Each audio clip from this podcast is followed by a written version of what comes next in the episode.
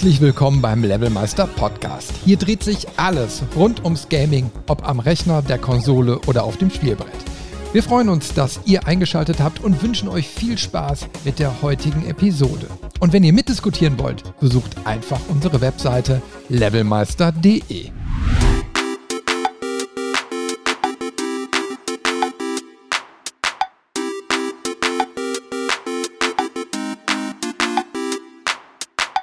In den 80ern und 90ern entdeckte ich meine Leidenschaft für Videospiele. Mit den Retroperlen habe ich mir ein Format ausgedacht, um euch mit auf eine kleine Reise in die Vergangenheit zu nehmen. Damals gab es viele interessante Spielekonzepte und beim genauen Hinsehen ist vieles davon immer noch Bestandteil heutiger Games.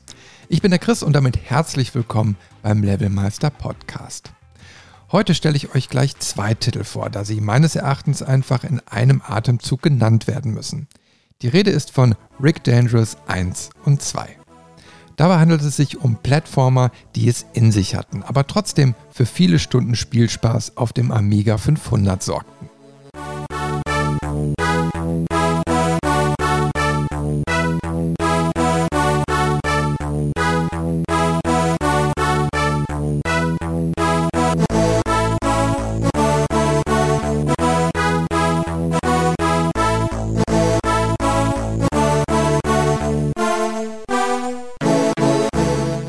Erste Teil erschien 1989. Auf dem Titelscreen grinst uns ein verwegener Typ an. Seine Augen sind nicht zu sehen, dafür ein paar Bartstoppeln.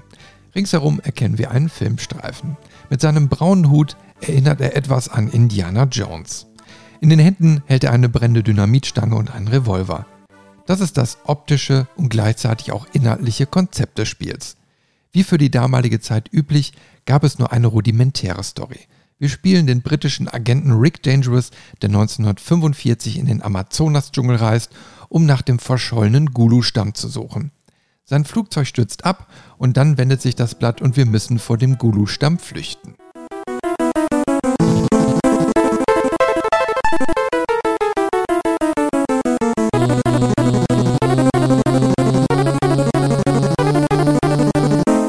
Das Spiel beginnt dabei in einem Stollen und wir werden wie in der berühmten Filmszene aus Indiana Jones von einem rollenden Felsen verfolgt. Im Übrigen lehnt sich das gesamte Spiel inhaltlich stark an den Kinofilm an. Das Titelbild mit seiner Filmstreifenoptik lässt vermuten, dass wir vielleicht sogar Darsteller in einem Film sind. Was dann folgt, dürfte die Frusttoleranz der heutigen Spielerschaft deutlich überschreiten. Wir bahnen uns über Leitern und mit gezielten Sprüngen unseren Weg durch das Höhlensystem und laufen dabei den aggressiven Eingeborenen über den Weg oder sterben ganz einfach durch eine der vielen Fallen im Level. Dass wir dabei nur fünf Leben zur Verfügung haben, macht die Sache nicht leichter. Mit sechs Patronen und nochmal sechs Dynamitstangen haben wir ein sehr überschaubares Waffenarsenal, das wir gezielt einsetzen müssen. Ein lustiges Feature ist, dass wir die Eingeborenen auch mit gezückter Waffe einschüchtern können. Die Männchen bleiben dann einfach vor uns stehen. Schnell wird aber klar, dass wir mit roher Waffengewalt das Spiel nicht bewältigen können. Es ist Köpfchen gefragt. Wir müssen jeden Level genau auswendig lernen, um die Herausforderungen zu meistern. Dabei ist oft auch ein gutes Timing gefragt. Und spielbar wird Rick Dangerous dadurch nicht, aber man benötigt wahrlich stahlharte Nerven und einen guten Joystick. Ich erinnere mich noch daran, dass der Competition Pro so manches Mal durchs Kinderzimmer flog, wenn ich zum tausendsten Male irgendwo gestorben bin.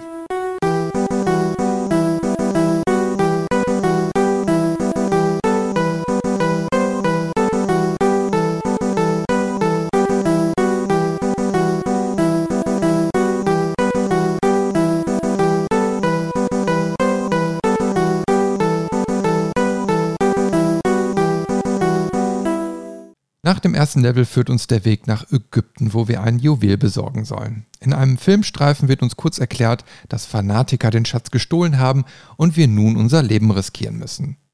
In diesem Level springen, kriechen und schießen wir uns durch eine Pyramide. In diesem Level finden sich weitere kreative Fallen und wir können sogar an Wänden hochklettern, um einige Fallen geschickt zu umgehen.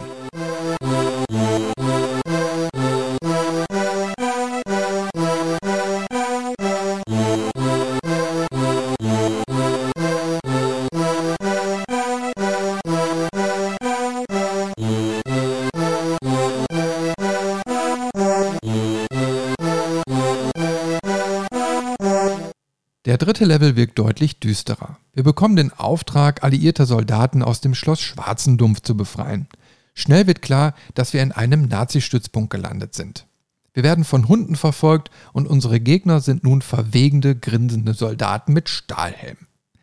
Von dort aus gelangen wir in den vierten Level, der diesmal inhaltlich mit dem dritten verwoben ist. Von den Gefangenen erfahren wir, dass der Gegner einen Raketenangriff auf London plant. Natürlich wartet Rick nicht lange und dringt sofort in die gegnerische Basis ein, um den Angriff zu vereiteln. Das Spiel nimmt in diesem letzten Level nochmal deutlich Fahrt auf. Es gibt unterschiedliche Gegnertypen und die Fallen sind nochmal etwas schneller und kniffliger. Zwar gibt es bei Rick Dangerous keinen Bosskampf, aber die Entwickler haben sich trotzdem etwas Schönes einfallen lassen. Im letzten Raum müssen wir mit einer Dynamitstange ein Schaltpult in die Luft sprengen. Es folgen einige Explosionen und wir verlassen die Raketenbasis als Sieger. Ein abschließender Text erklärt, dass wir in London für unseren Einsatz gefeiert werden, sich aber schon das nächste Abenteuer anbahnt. Im Weltraum bereiten sich das Bafien Empire darauf vor, die Erde anzugreifen. Schön ist, dass dieser Twist auch akustisch in der Endmelodie aufgenommen wird und die Tonfolge aus Unheimliche Begegnung der dritten Art zu hören ist.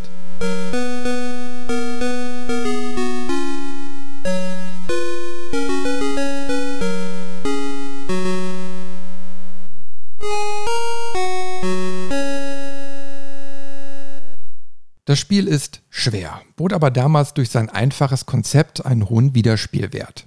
Man wollte einfach unbedingt das nächste Level erreichen und sich mit seinen Freunden messen.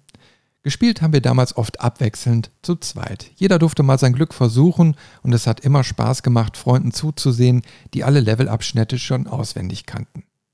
Besonders begeistert war und bin ich vom Grafikstil des Spiels.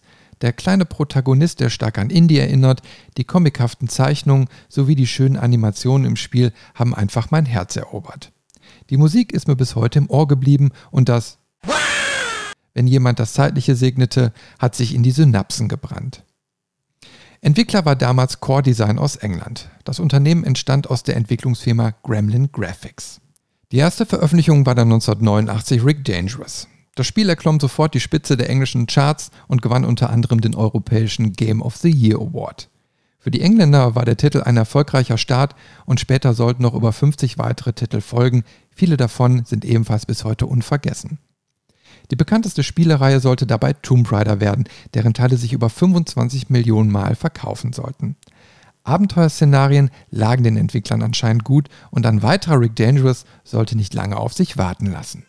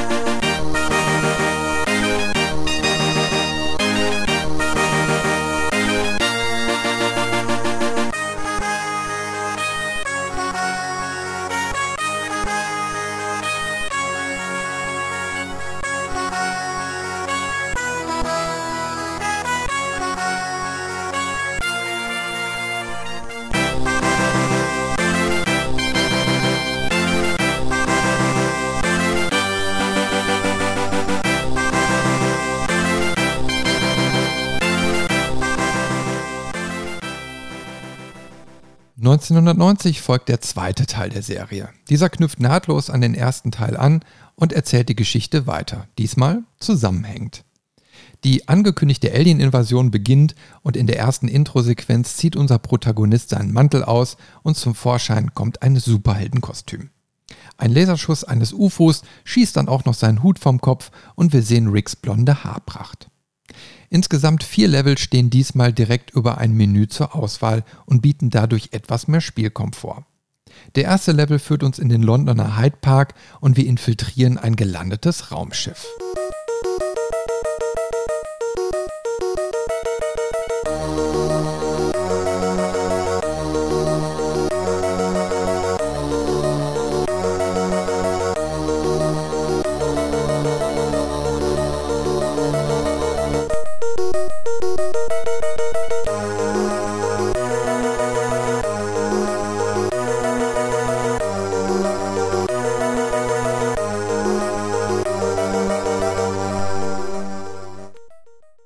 Das Spielkonzept ist identisch mit dem ersten Teil. Diesmal haben wir aber mehr Handlungsmöglichkeiten.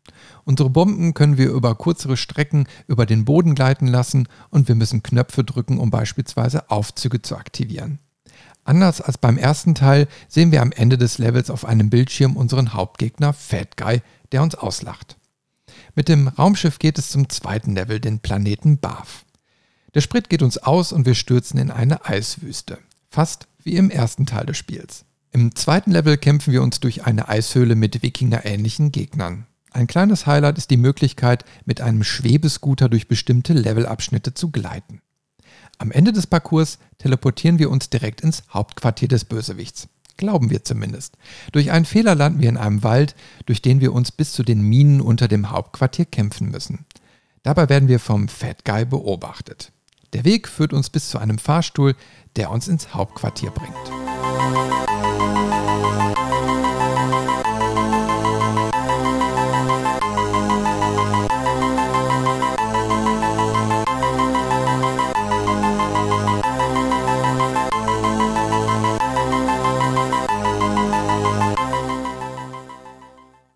Letzten Level angekommen, erwartet uns ein besonders abwechslungsreiches Design. Eine Mischung, die irgendwie an alte Römer erinnert, gepaart mit Science-Fiction-Elementen. Unser fetter Gegner hat es sich eben gemütlich gemacht. Anders als beim ersten Teil treffen wir schließlich auf den besagten Endgegner, den wir mit unserer Pistole und Bomben geschickt aus seinem Roboteranzug sprengen müssen. Das Spiel endet damit, dass wir uns wegteleportieren. Auf dem Bildschirm erscheint die Frage, was Rick wohl als nächstes tun wird. Eine Frage, die bis heute unbeantwortet geblieben ist.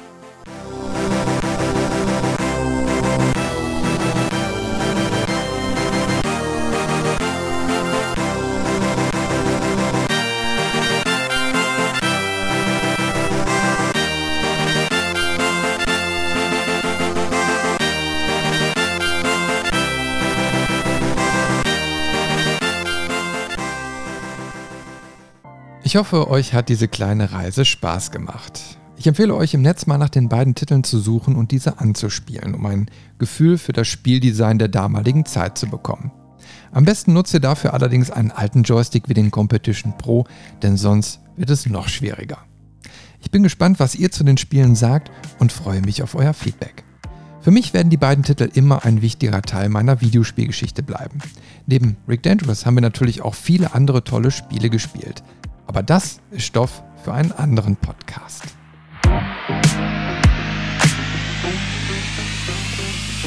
Vielen Dank, dass du den Levelmeister Podcast bis zum Ende gehört hast. Wir hoffen, dir hat diese Folge Spaß gemacht und du schaltest auch beim nächsten Mal wieder ein. Zu jeder Folge kannst du mit uns natürlich gerne diskutieren. Gehe dazu auf unsere Webseite levelmeister.de und kommentiere einfach unter unserer Podcast-Folge. Alternativ kannst du uns auch auf Facebook oder Instagram eine Nachricht hinterlassen. Und wenn du uns unterstützen willst, dann kannst du das gerne über eine positive Bewertung in einem Podcast-Verzeichnis deiner Wahl machen. So werden wir in Zukunft besser gefunden und gewinnen noch mehr Hörer. Und zu guter Letzt kannst du uns auch auf unserer Steady-Seite finanziell etwas unterstützen. Aber das ist vollkommen freiwillig. Vielen Dank fürs Einschalten und bis zur nächsten Folge.